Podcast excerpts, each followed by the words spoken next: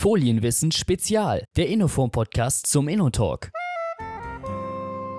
Heute im Innoform-Podcast zum InnoTalk ist Dr. Gundolf Meyer-Henschel zu Gast. Er ist Gründer des gleichnamigen Meyer-Henschel-Instituts und beschäftigt sich schon sein halbes Leben mit höflichen Produkten. Ein Teilbereich bilden dort die höflichen Verpackungen und dieser Begriff höfliche Verpackung hat es mir persönlich angetan, denn dieser Begriff Höflichkeit drückt eigentlich alles aus, was eine Verpackung können muss. Die Beschriftung muss lesbar sein, das Material muss verarbeitbar sein, die Verpackung muss leicht zu öffnen und wieder verschließbar sein und natürlich vom Handling her bequem sein.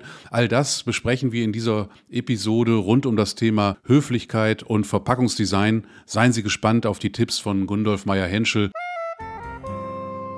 Herzlich willkommen, Gundolf Meyer-Henschel im Innoform-Podcast zum InnoTalk. Schön, dass du da bist. Ja, danke, Carsten. Gundolf, wir kennen uns eigentlich von Vorträgen. Bevor wir aber ins Thema einsteigen, erzähl mal so ein bisschen über das, womit du mit dich beschäftigst, vielleicht was du gelernt hast und warum du dich mit höflichen Verpackungen beschäftigst, was ja nachher dann das Thema unseres kleinen Interviews sein wird. Mache ich gerne. Ich komme aus der verhaltensorientierten Betriebswirtschaftslehre. Da hat man zunächst klassischerweise mit Zahlen zu tun, mit Unternehmenserfolgen.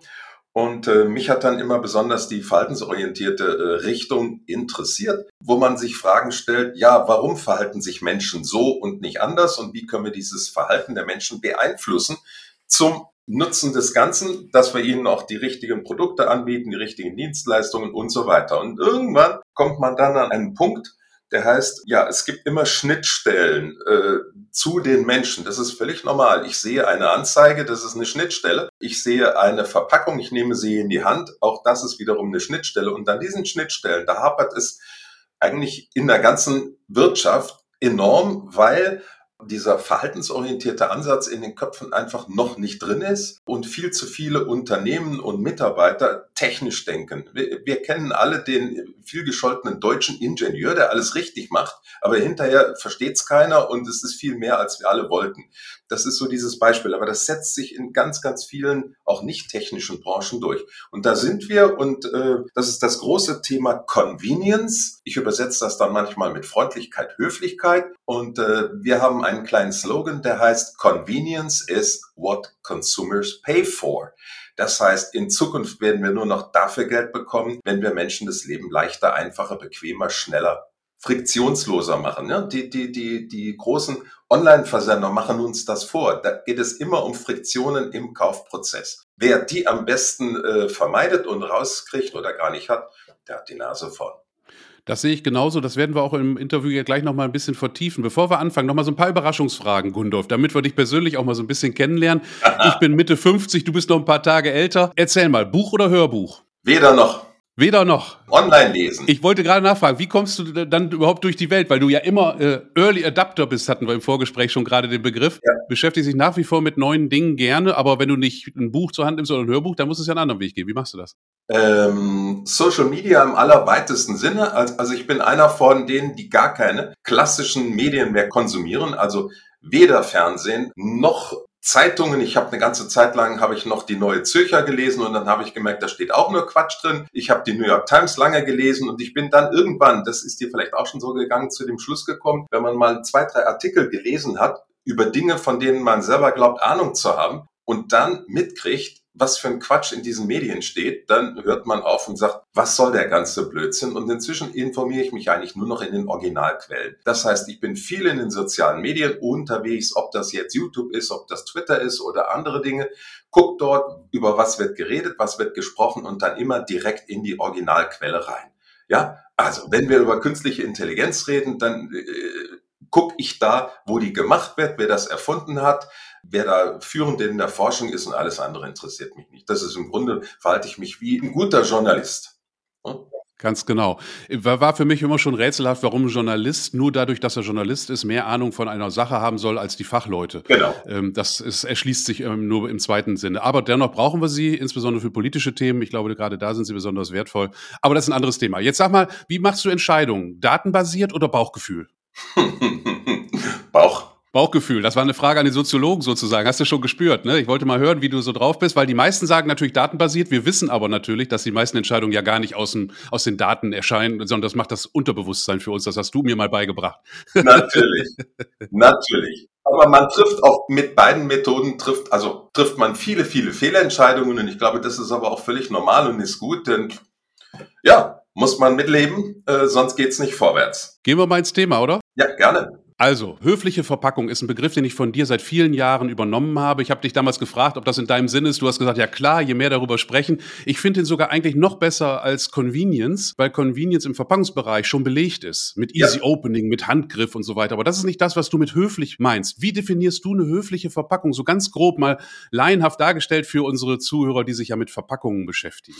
Höflich ähm, definiere ich oder nenne ich alles über den gesamten Lebenszyklus einer Verpackung, über jede, jeden Kontakt mit Menschen, mit Maschinen, mit Produktionsmitteln und, und, und. Also die Verpackung, die soll, natürlich stellen wir den Menschen in den Mittelpunkt, dann sagen wir, die muss höflich zum Menschen sein. Der läuft durch den Laden, nehmen wir mal die klassische äh, Verkaufsverpackung, dann muss sie ihm optisch irgendetwas sagen, er nimmt sie in die Hand, dann muss sie ihm eine Information geben, er will sie öffnen, er will die Ware entnehmen, das Produkt entnehmen, wieder verschließen und und und schließlich recyceln.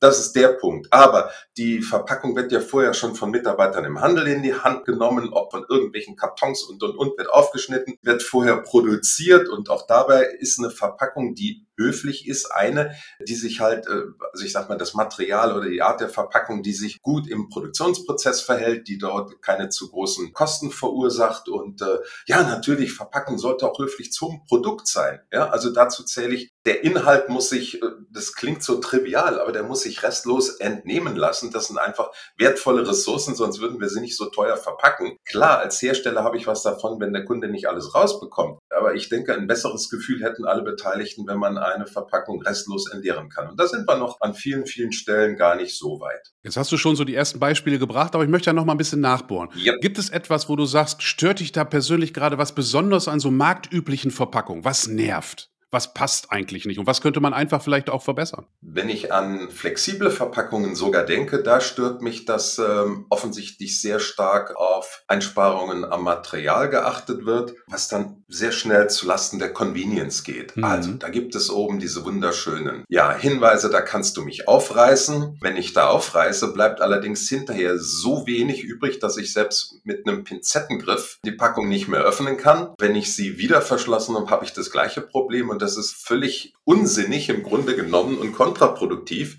weil das soll mir ja eigentlich gerade helfen, soll das Produkt frisch halten, aber das ist zu kurz gedacht. Also dort wird aus meiner Sicht an der falschen Ecke Material gespart.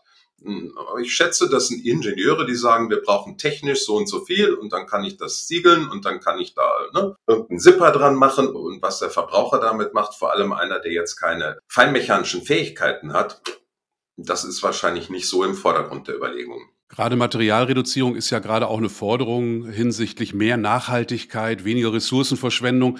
Das ist aus meiner Sicht aber auch nicht immer gerechtfertigt, weil wenn wir überlegen, wie viel vom fossilen Rohstoffen wirklich zur Verpackung verarbeitet wird und wie wenig wir davon eigentlich verschwenden, sondern wir eigentlich sehr schlau, sehr intelligent nutzen, ist die Diskussion eigentlich überflüssig. Also zu dünn, das haben auch schon viele Tests gezeigt, ist gar nicht gut. Da sprichst du einen wunden Punkt an. Ich habe von dir auch gelernt, orange Farbe auf, Geld geht, auf gelber Farbe geht gar nicht im Druckbild. Hat sich denn bei den Druckern schon ein bisschen was verbessert? Wir kämpfen ja schon mehr als zehn Jahre darum. Kann man da was sehen? Wird das besser? Also was wir mit großer Freude sehen, ja, seit vielen Jahren sage ich ja, äh, jede Verpackung, die irgendwie einen Glanz hat, ist unter Convenience-Aspekten nicht optimal, ja. weil je nachdem, wie der Lichteinfall ist oder wie bei künstlicher Beleuchtung das ist und das setzt sich, ja, beobachte ich wirklich sehr intensiv über die letzten zehn Jahre so ganz, ganz millimeterweise durch, dass man jetzt auf einmal kapiert hat, ja, eine Verpackung, die nicht glänzt, hat auch irgendwas. Ich weiß es nicht. Das sind vielleicht andere Aspekte. Früher hat man immer gesagt, ja, alles, was nicht glänzt, ist nicht wertig. Ja, und nun hat sich wohl der Trend in Richtung matt durchgesetzt und das ist ja ergonomisch halt sehr viel besser. Genau. Und auch äh, viel für den Verkauf scheint es im Moment besser zu sein, weil deswegen macht man solche Änderungen ja meistens. Im Moment ist Paper Look äh, wieder mal in. Zwischendurch genau. war Glossy, also glänzend in. Paper Look macht man bei Folie gerne mit matten Lacken oder mit matten Folien. Und von daher helfen wir da so ein bisschen der Visibility. Aber sonst würdest du sagen, hat das noch gar nicht so richtig gefruchtet mit diesen Ratschlägen, die wir ja oft auch schon in den Druckindustrien gegeben haben, welche Farben man nicht kombinieren soll, ja. welche Schriftgrößen zu nehmen sind und solches mehr? Oder wie ist deine Einschätzung? Nee, das geht ganz, ganz langsam los und eigentlich muss man immer wieder von neuem anfangen, weil dann kommen wieder junge Leute, die ihren Job anfangen und die haben aus irgendwelchen uralten Lehrbüchern oder von irgendwelchen alten äh, äh Lehrern, egal in welchen Schulen, Hochschulen, Universitäten, immer wieder noch so alten Kram gelernt und die sagen dann, ja, das ist wertig, das ist nicht wertig. Also ich bin froh, wenn wir bald keine äh, gedruckten Lehrbücher mehr haben oder sowas und, und das Material einfach immer frisch ist und dass man am aktuellen Stand der Technik und der Wissenschaft Wissenschaft ansetzt und nicht irgendwelchen alten Kram lernt. Wir haben mit äh, Link to Brands einen interessanten Podcast gemacht, ein bisschen Schleichwerbung hier in dieser Episode, wo wir auch genau darüber gesprochen haben. Es geht ja darum, möglichst den Kundennutzen zu unterstützen. Und das haben die auch verstanden und versuchen das auch wirklich über Bildsprache und über reduzierte Designs, also nicht mehr mit Textüberflutung auf den Verpackungen zu realisieren. Also ein ja. bisschen scheint da schon in Bewegung zu kommen, aber das sind doch noch kleine Leuchtturmprojekte und noch nicht in der großen Masse da. Wenn du sagen solltest hinsichtlich Verpackung allgemein, jetzt nicht nur flexible Verpackung, wo sind da Hauptoptimierungspotenziale? Wo sollte ein Markeninhaber vielleicht sogar ansetzen, um seine Verpackung höflicher zu machen? Nach wie vor. Riesenthema ist, so blöd das klingt, das Öffnen. Da reden wir ja seit 20, 30 Jahren drüber. Ähm, da gibt es diese Öffnungshinweise, hier geht's und dann versucht man und es geht doch nicht. Also hm. es gibt einfach zu wenige ähm, und Unternehmen, die, die diesem Thema die nötige Bedeutung beimessen. Ich verstehe das. Es, dieses ganze Thema höfliche Verpackung ist in den letzten Jahren halt in den Hintergrund getreten unter dem Aspekt Nachhaltigkeit, Klima, bla bla bla. Also diese Religion, die hat im Grunde genommen das andere Thema in den Hintergrund gedrängt, weil man fühlt sich halt besser, wenn man kein Umweltsünder ist. Ob man jetzt irgendwas für einen Verbraucher tut, naja, äh, lässt sich nicht so darstellen. Jedenfalls wird es im Moment noch nicht als Sünde gehandelt. Und äh, ja. Vielleicht hilft uns da auch so ein bisschen der Internethandel. Die denken ja in Usability auf ihren Websites und die denken natürlich nicht nur bis zur Website. Du, du hattest auch im Vorgespräch schon erwähnt, dass ihr auch da in dem Bereich Digitalisierung sehr stark unterwegs seid. Ist dieses Thema Usability etwas, was vielleicht aus dem Bereich überschwappt? Habt ihr da andere Projekte, die du vielleicht als Beispiel heranführen kannst? Ähm das ist eigentlich das Schöne am Internet, das ja vieles, vieles in Bewegung gebracht hat, dass da der Begriff Usability jetzt auf einmal in großen Bereichen erwähnt wird und umgesetzt wird. Und das müssen wir einfach haben, um alles das, was wir auf einem Bildschirm vor uns sehen, schneller zu verstehen. Aber ich sag mal ein ganz simples Beispiel, wo du dich wahrscheinlich jeden Tag darüber wunderst, ich auch und viele andere auch. Man geht auf irgendeine Website und dann sucht man eine, die man schon besucht hat. Und dann guckt man, wo kann ich mein Login machen. Bei dem einen ist es rechts oben, bei dem anderen ist es links oben, bei dem dritten ist es äh, im Konto versteckt. Das sind Sachen, ich bin weit davon entfernt, irgendwelche Normierungen zu fordern. Also eine deutsche Industrienorm für sowas wäre das Schlimmste, was ich mir vorstellen könnte. Aber intelligente Menschen machen das, was der Kunde braucht, einfach groß. Machen es an eine Stelle, wo er es sieht und sagen, hallo, du bist da, schön, hier kannst du Login machen. Ja, und ähnlich ist es beim Logout. Also es gibt zig Online-Shops, wo es mir einfach nicht gelingt, mich auszuloggen, nachdem ich was gekauft habe.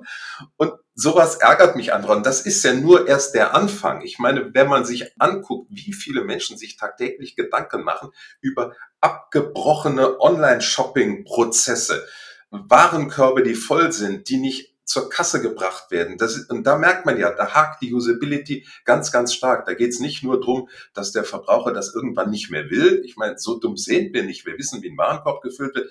Irgendwann ist man mit Nerven fertig und sagt, das ist mir jetzt zu kompliziert. Sorry, ich kaufe gar nicht oder woanders. Ja, und äh, da können die Verpacker auf der ganzen äh, Wertschöpfungskette vorn lernen, dass wir das so sorgfältig anpacken. Wir haben zum Beispiel gerade auch ein Gespräch gehabt mit AirCycle, die versuchen, so eine Art Produktpass für flexible Verpa oder für Verpackung allgemein zu entwickeln, sodass beim Herstellen der Verpackung schon Informationen mitgegeben, damit dann zum Beispiel die Abpackmaschine sich automatisch darauf einstellen kann auf den Packstoff, Siegeltemperaturen, Druck und so weiter. Und das könnte sich ja durchziehen bis hin zum Konsumenten, bis hin dann zur Produktpräsentation mit Augmented Reality. Hatten wir gerade einen Vortrag beim letzten Inno-Meeting, wie man dann quasi eine Produktwelt am Regal quasi, wo man es dann kaufen soll, schafft und und da Informationen beisteuert, die schon in diesem Produktpass, der ganz zu Anfang bei Herstellung der Verpackung auch schon benutzt wird, quasi angelegt ist und dann äh, zu weiteren Kundennutzen führt. Aber davon sind wir so weit entfernt, hast du ja gerade gesagt. Wir kriegen die Verpackung ja nicht mal zum leichten Öffnen oder Wiederverschließen. Das kennen wir alle aus dem täglichen Gebrauch.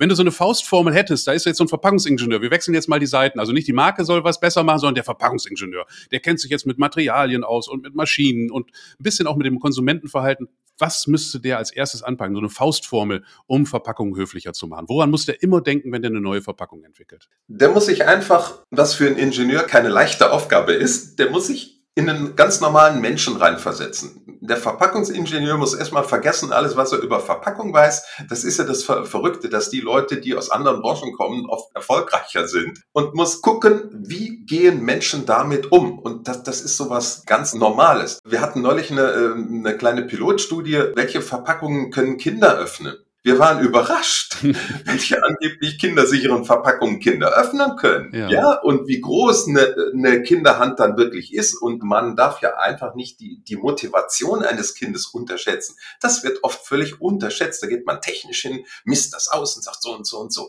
Also das ist einfach der Blick auf den Verbraucher. Der ist unendlich wichtig.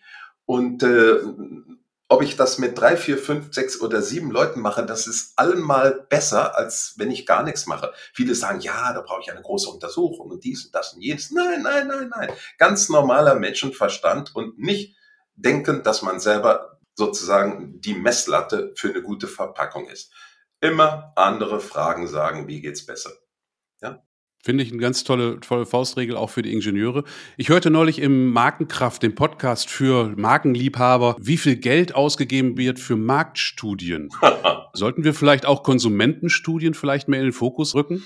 Ist es das, was du sagen wolltest, damit, dass der Ingenieur quasi fragen soll, wie seine Verpackung nachher äh, benutzt wird? Ähm, ein großes Thema Marktforschung. Ob wir jetzt über Marktstudien reden oder über Verbraucherstudien. Ich bin ja gelernter Marktforscher. Meine Dissertation hat sich mit einem Marktforschungsthema beschäftigt und ich habe dabei gelernt, eine gewisse gesunde Distanz zur Marktforschung ist nicht schlecht, mhm. weil 90 Prozent aller Marktforschungsuntersuchungen werden, das wissen die allermeisten, aber wir reden zu selten darüber, werden einfach als Alibi oder Cover Mike benutzt. So. Da kommt selten irgendwelches sensationelle neue Erkenntnis raus. Das Entscheidende ist, derjenige, der was gestaltet, muss einfach immer im Kopf haben, ich muss einen Nutzen produzieren. Also vielen Leuten hilft es. Ich freue mich immer, wenn ich Interviewfetzen von Stephen Jobs sehe. Ich habe vor zwei Tagen wieder einen, einen gesehen und der hatte eine ganz einfache Philosophie. Ich muss was tun, was einem Menschen nützt. Hm. Ja, und gerade in der Verpackungsbranche sagt man, ja, okay, ich verpacke ein Produkt, wem soll das nützen? Nein, demjenigen, der die Verpackung anschaut, in die Hand nimmt, entsorgt, dem, der die Maschine bauen muss, damit das, damit der Werkstoff, äh, das sind alles Menschen, an die ich denken muss. Und das ist diese Perspektive, die fehlt vielen von uns. Vielleicht sind wir zu lange in der Schule gewesen, haben zu lange studiert, halten uns für zu intelligent und werden bezahlt für irgendeinen Abschluss. Hm. Das klingt jetzt total brutal und einige mögen mich hassen, aber das ist absolut d'accord. Jeden Tag. ja, wir müssen jeden Tag neu gucken. Die Menschen bezahlen uns nur dafür, dass wir ihnen einen Nutzen produzieren. Und gerade die großen Unternehmen sind ja oft hinten dran, weil, äh, ja, wenn ich zu jemand einer großen Marke, sagen wir mal von Nivea gehe, der, der sagt, was redest du? Wir verdienen uns dumm und dusselig. Warum soll ich über eine Verpackung nachdenken? Genau. Ja? Äh, das ist ja, ist nachvollziehbar menschlich, ne? Und gleichzeitig könnte man damit die nächsten 100 Jahre Nivea sichern, ne? Mhm. Und dann ist es ja für Verpackungshersteller manchmal auch ein bisschen schwierig, weil die ziemlich vorne in der Wertschöpfungskette sind. Ich meine, erstmal wird ja ein Produkt designt, was nachher verpackt werden muss. In idealen Fall würde das ja gemeinsam passieren. In den meisten Fällen kommt aber ja das Verpackungsdesign zu spät dazu, ja. sodass dann schon gewisse Dinge, Kompromisse gemacht wurden, indirekt, äh, Logistikkette, was auch immer. Wie stellst du dir denn ein, ein ideales Projekt vor, um jetzt eine höfliche Verpackung wirklich, ich sag mal, von der Idee bis nachher im Regal oder sogar bis zur Entsorgung zu entwickeln? Weil wir reden in der Verpackungsindustrie im Moment ja über fast nichts anderes mehr als über eine gute Recyclability. Ja. Das Ding muss irgendwie im Kreis zu drehen sein. Und das ist auch sinnvoll. Aber wir vergessen ja jetzt diese von dir eben beschriebenen Convenience-Aspekte, diese Höflichkeitsaspekte, Easy Opening, Wiederverschluss, Tragegriff, nicht zu kleine Verpackung, kein Orange auf, gelbe, auf gelbem Fond. All diese Dinge. Aber wie macht man das in einem Projekt? Helft ihr auch dabei? Ist das euer Job oder was? Womit beschäftigt ihr euch eigentlich da? Kannst du uns da einen Tipp geben? Wir helfen dabei, werden aber, wie du gesagt hast, immer zu spät gerufen, fast immer. Und also aus meiner Erfahrung, man sollte möglichst viele Leute zusammenbringen, aber die Marketingleute am besten zu Hause lassen. Ja, denn, denn Marketing zerstört oft die Verpackungen. Weil die haben irgendwelche absurden Ideen, da muss dies drauf, dann hat das Branding und und und und und. Das ist ja alles wunderschön. Aber das sind Sachen, die sollten ganz zum Schluss kommen. Wenn die Verpackung steht, wenn sie für das Produkt gut ist, wenn sie für den Hersteller gut ist, wenn sie auf der Maschine gut läuft, wenn alles funktioniert, dann sollte man den Marketingleuten ja, Zutritt zu dem ganzen Prozedere geben hm. und dann sagen, okay, jetzt könnt ihr mit dem, was da ist, was machen. Aber dass die von Anfang an sagen, wir wollen aber das nicht und das nicht und das nicht und wir brauchen hier diese Größe und jene Größe, das ist alles großer Unsinn. Ja, weil Marketing ist leider, ich spreche fast ein bisschen gegen meine eigene Branche, ist in vielen Unternehmen viel zu stark geworden.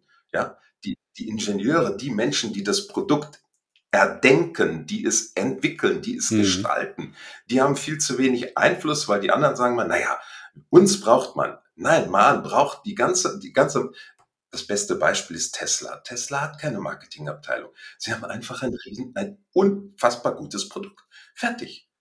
Ja. Und, äh, und konzentrieren sich auch darauf, ne? Konzentrieren sich auf das Produkt. Ja, da müssen wir hinkommen.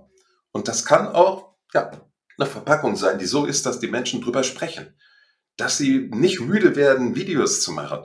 Aber da fehlt so ein bisschen der Mut, glaube ich. Und dieser unendliche Druck der NGOs, nachhaltig, Kreislauf, bam, bam, bam, bam, bam. Und wenn du das tust, bist du schon gut. Nein. Ich möchte dir mal ein Beispiel nennen, jetzt ab, abgesehen von unserem Manuskript, es fällt mir gerade ein. Es gibt eine große Drogeriekette, die nur online verkauft und die bringt Schokoladenprodukte nachhaltige Schokoladenprodukte auf den Markt und die haben jetzt dem Schokoladenlieferanten die Aufgabe ge gegeben, mach eine möglichst nachhaltige Verpackung, die aber nicht nur nachhaltig ist, sondern auch zeigt, dass das Produkt nachhaltig ist und das gesamte Gebinde nachhaltig gedacht und gemacht ist.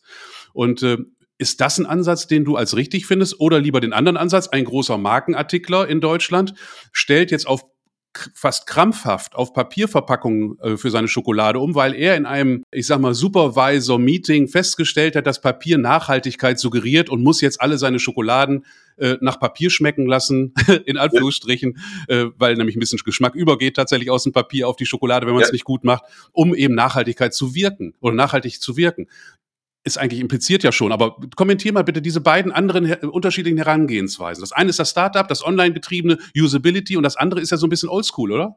Sehe ich genauso. Also ich habe in den letzten Jahren von großen Unternehmen keine sinnvollen äh, Innovationen mehr erlebt. Das ist verrückt. Ja. ja, das ist vielleicht immer so und, und, und das ist nachvollziehbar, aber wir brauchen die, die Verrücktdenkenden, ob die Startup oder irgendwas sind, das ist egal die einfach ganz grundsätzlich anders an das Ding rangehen. Ja, und ähm, das ist der richtige Weg. Es muss alles zusammenwirken und eine Synergie ergeben, aber so von außen was drauf oktroyieren, nein, geht nicht und ist dann auch irgendwo heuchlerisch und das brauchen wir nicht. Das merkt der Verbraucher irgendwann auch. Vielleicht bremst tatsächlich zu viel Fachwissen auch dann die Kreativität. Das scheint ja manchmal so zu sein. Die jungen Wilden, die dann Startups gründen, haben einfach die bahnbrechenden Ideen und nicht die alten Hasen, in den wenigsten Fällen zumindest. Ne? Und dann müssen die alten Hasen das serienreif machen. Das ist vielleicht so eine Art natürlich. Äh, Quintessenz, oder? Ja, ja, natürlich. Ne? Wenn wir jetzt nochmal höfliche Verpackung zusammenfassen, sozusagen als Conclusion, würde der Engländer sagen. Die höfliche Verpackung muss was sein? Sie muss höflich sein zur Maschine, zum Maschinenbediener, zum Prozess, zum Handel, vielleicht sogar auch zum Entsorger und natürlich zum Konsumenten, oder? Habe ich was vergessen? Wie würdest du es beschreiben? Was ist die höfliche Verpackung aus eurer fast wissenschaftlichen Sicht?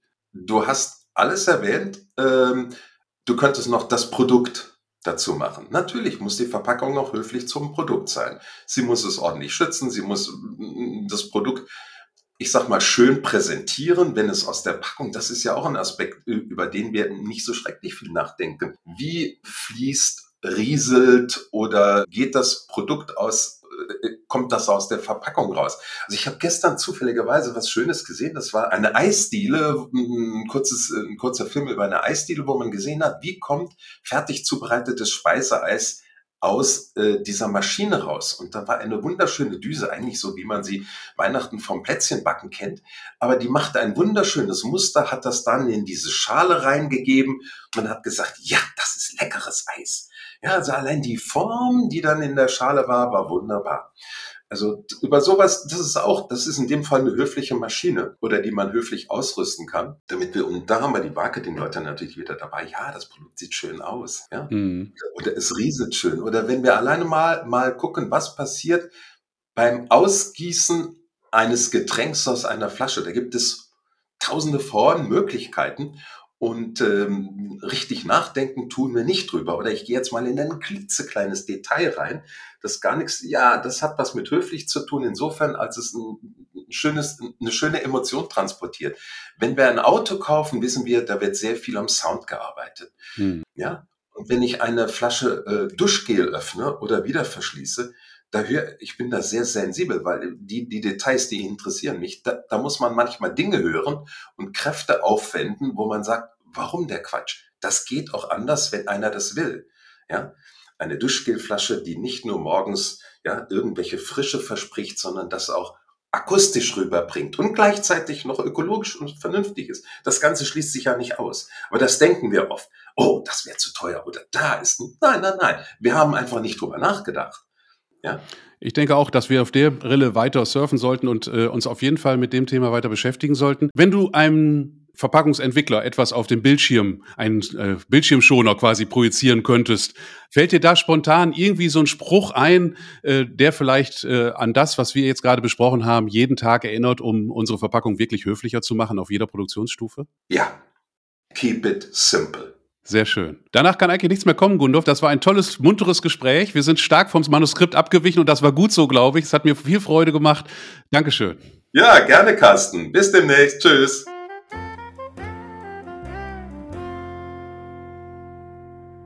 Und das war es schon wieder für heute. Ich hoffe, es war etwas Interessantes für Sie dabei. Und wenn auch Sie einmal Teil dieser Initiative für mehr Flexpack-Wissen werden möchten, melden Sie sich gerne bei mir unter ks.innoform.eu. Und nicht vergessen, diesen Podcast zu abonnieren, wo immer Sie Podcasts hören. Tschüss, bis zum nächsten Mal. Ihr Carsten Schröder.